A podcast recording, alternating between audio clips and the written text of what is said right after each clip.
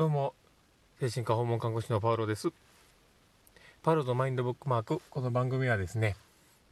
聞いている方に、えー、まあ、聞くと、まあ、少しでもあの生きやすく、えー、楽しく、えー、過ごせるように、生き生き楽しく、え生きていけるような、そんなエッセンスがこうなっているようなものを届ければいいなと思いながら、え発信している番組です。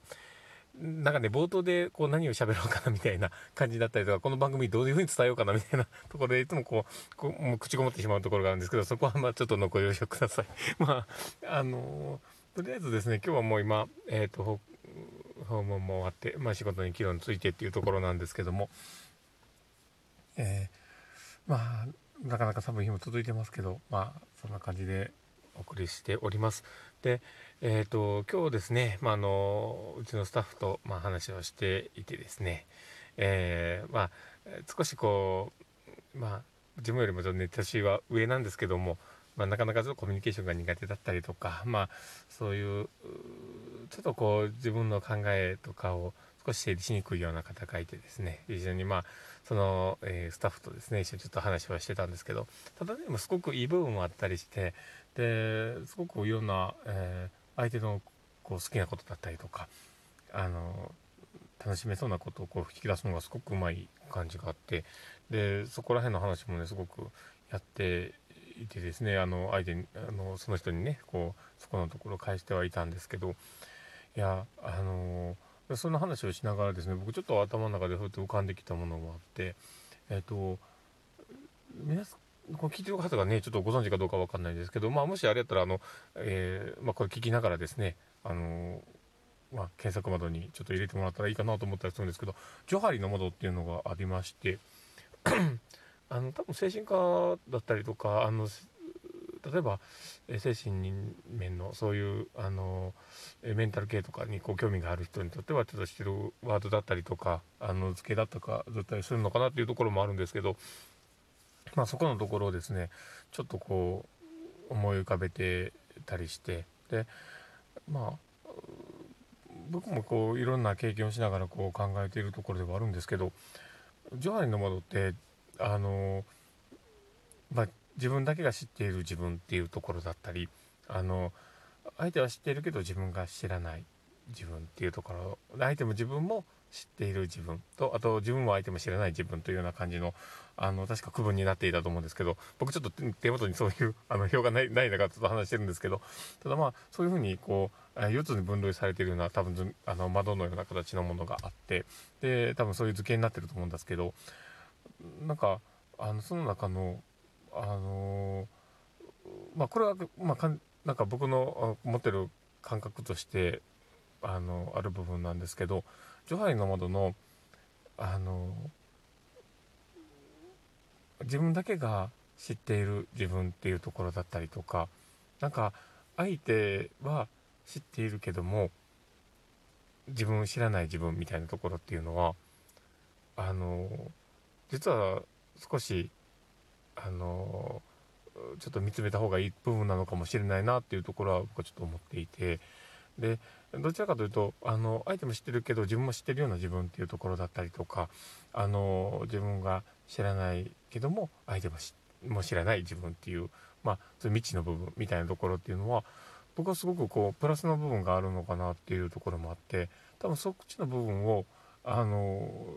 広げていくことで生きやすさっていうのがすごく変わってくるんだろうなっていうところもあって。で相手も知ってるけども自分も知っている自分っていうのを言ってみたら自分の知らない部分をオープンにしていくっていうところっていうのはすごく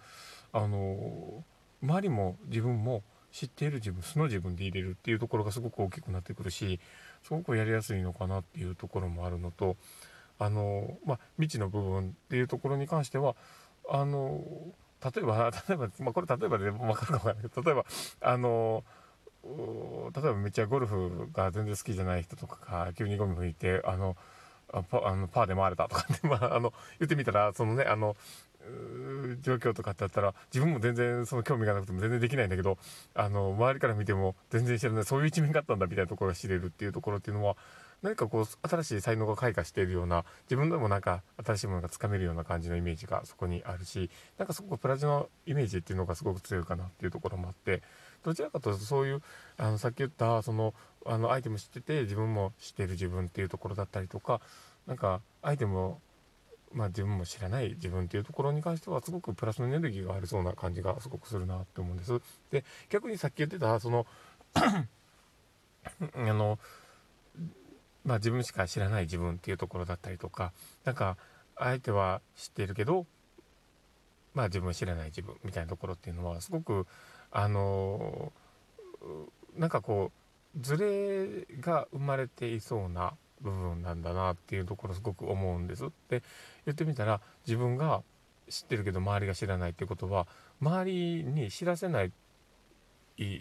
部分として自分がコントロールしている可能性もありますし逆になんか知られたくなくて怖さがあってなんか広げれないところなのかもしれないしでそういうところもあるで、えー、逆にその周りから見てて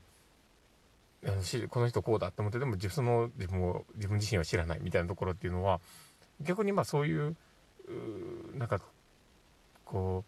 う、まあ、周りが感じている部分と自分とのズレみたいなところでなんかこ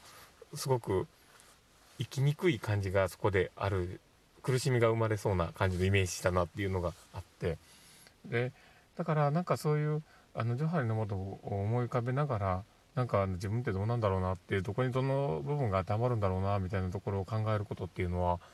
なんかすごく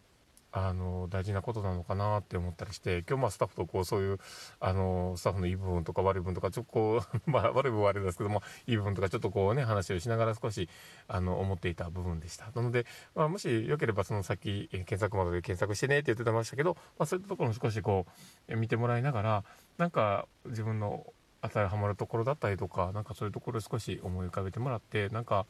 あのあなんかこういう自分がいるんだなっていう少しこう自分への気づきみたいなところだったりとかなんかこうあなんかちょっとこういう部分が広がってきたら自分ってすごく生きやすいのかなみたいなところの、まあ、考える種にでもしてもらえたらなと思いました。というところで、まあ、今日はいろいろそう感じたことを少しこうあの話はさせてもらったんですけど、まあ、こういった感じであの気づいたこととかをこう発信していこうと思ってますので、もしよければ、あのフォローしておいていただけたらと思っております。というところで、えっ、ー、と、今日はまこんな感じで終わりたいと思います。ではまたお会いしましょう。では失礼します。